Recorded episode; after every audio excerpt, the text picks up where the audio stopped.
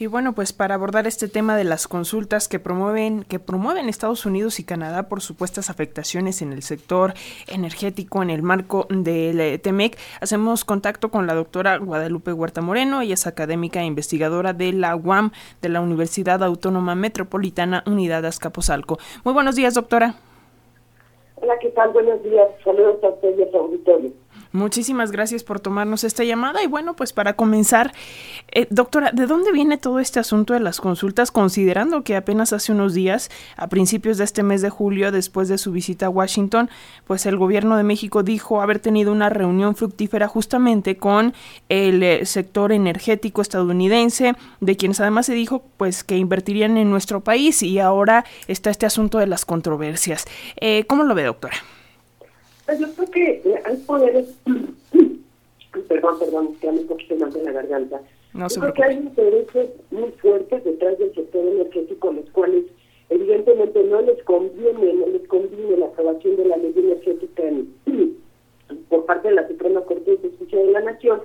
Y a pesar de que efectivamente desde mi punto de vista como economista no se viola el, el, el, articulado del TEMEC, particularmente porque hay un, artículo que es el artículo 8, en su sección punto 2, donde claramente señala que México tiene el derecho, sin perjuicio de sus contrapartes, para modificar su constitución y, las leyes respectivas y que tiene la soberanía en materia energética. Entonces aquí lo que, lo que me parece es que en la medida en que se están restringiendo el otorgamiento de permisos, pues estas empresas que son empresas como Mosio, como Chevron, como Exxon, como Talos, pues evidentemente están empujando a sus a los representantes que tienen dentro del gobierno norteamericano para que se inicie esta controversia, lo cual no debe de espantar a nadie realmente, porque finalmente es un proceso de negociación de tipo institucional para llegar a un, un acuerdo negociado en términos de que se pueda sacar lo mejor tanto para estas empresas de la medida de lo posible, pero también conservando para México las atribuciones y los derechos que tenemos en materia energética. Entonces, eh, doctora, ¿podemos decir que al presidente Andrés Manuel López Obrador le asiste la razón en este caso? Yo creo que sí le asiste, le asiste completamente, y ahí es donde un poco se ponen a prueba este tipo de acuerdos comerciales sobre pactos, porque muchas veces en la redacción quedan sueltas partes y aquí se está haciendo evidente, evidentemente esto, porque bueno, finalmente si cuando uno entra a un tratado de libre comercio como este, finalmente sí hay un, articulado donde se estipula que debe de haber un trato eh, no preferencial a las empresas nacionales frente a las empresas extranjeras. Esto es evidente, está ahí, está estipulado tanto en materia de mercancías como en materia de inversión en el artículo segundo, en el artículo 14, todo lo que tiene que ver con, con las empresas del Estado en el artículo 22, 22. Sin embargo, creo que sobre cualquier cualquiera de estos artículos que hay en el, en el TEMEC está este artículo que es poderosísimo, el octavo, ¿sí? y que finalmente está respaldando una decisión soberana de un gobierno como el mexicano para poder retomar la conducción de algo que ahorita, a donde quiera que volteemos a nivel mundial, se está haciendo evidente que el control del sector energético es un control estratégico y que permite a los países enfrentar los embates económicos de una crisis mundial como la, como por la que se está pasando hoy en día. Eh, doctora, ¿cuánto tiempo tiene el gobierno mexicano para responder a estos planteamientos eh, tanto de Canadá como de Estados Unidos? Vaya, ¿cómo es este proceso eh, de revisión en este tipo de casos?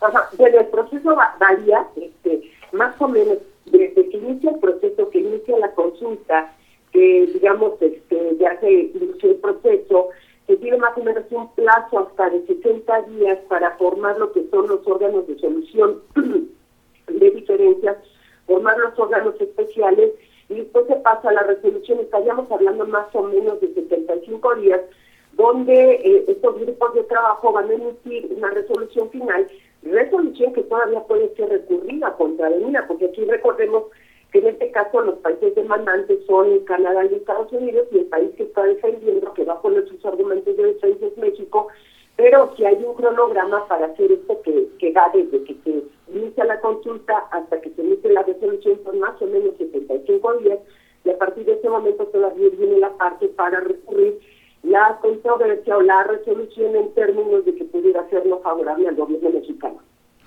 Eh, doctora, ¿Cuál eh, podría ser el costo, eh, pues digamos, económico, político, diplomático para México? Eh, hoy en el financiero se publicó que el golpe, por así decirlo, podría ser de entre 10 mil y 30 mil millones de dólares en aranceles si es que México perdiera esta disputa comercial. ¿Pero qué nos dice? Pues sí, efectivamente va a haber un costo, hay un costo económico, pero no se lo adelantemos. Sí está la perspectiva de que pueda ser un costo económico alto, pero yo creo que no, no hay que hay que ir como por pasos, veamos cómo va avanzando la negociación, porque en esto pueden suceder, en la negociación pueden aparecer muchos elementos que favorecen al Estado mexicano, como te digo, ahí está este artículo muy poderoso que ningún país que entra a un tratado va a renunciar a su soberanía sobre elementos que son fundamentales para su desarrollo. En términos de golpe político o de golpe diplomático, bueno, finalmente yo creo que el, el gobierno mexicano tiene la estructura institucional como para responder en términos en términos políticos y en términos diplomáticos a una arremetida que yo diga no es necesariamente del gobierno norteamericano, sino de las empresas norteamericanas, que eso hay que tenerlo muy claro porque podría empezarse a plantear ¿Cómo esto es un fracaso del gobierno frente al gobierno estadounidense? No. Esta es una lucha del gobierno mexicano contra empresas muy poderosas a nivel internacional que están tratando de hacer valer sus derechos, pero contra esos derechos el país soberano México también tiene la obligación, inclusive con la sociedad mexicana, de hacer valer el derecho de los mexicanos frente a estos poderes económicos extranjeros. Pues ahí está, muchísimas gracias por hacer énfasis en este último punto. Doctora Guadalupe Huerta Moreno, académica e investigadora de la UAM Unidad Azcapotzalco, y pues vamos a ver, eh, a, seguir muy pendientes de justamente lo que responda el gobierno mexicano y cómo se da todo este proceso. Así que, si nos lo permite, seguiremos en constante comunicación. Muchísimas gracias y seguiremos en contacto para discutir cómo va avanzando este asunto. Buenos días a todos, buenos días a ustedes. Desde luego. Desde luego, doctora. Muchísimas gracias.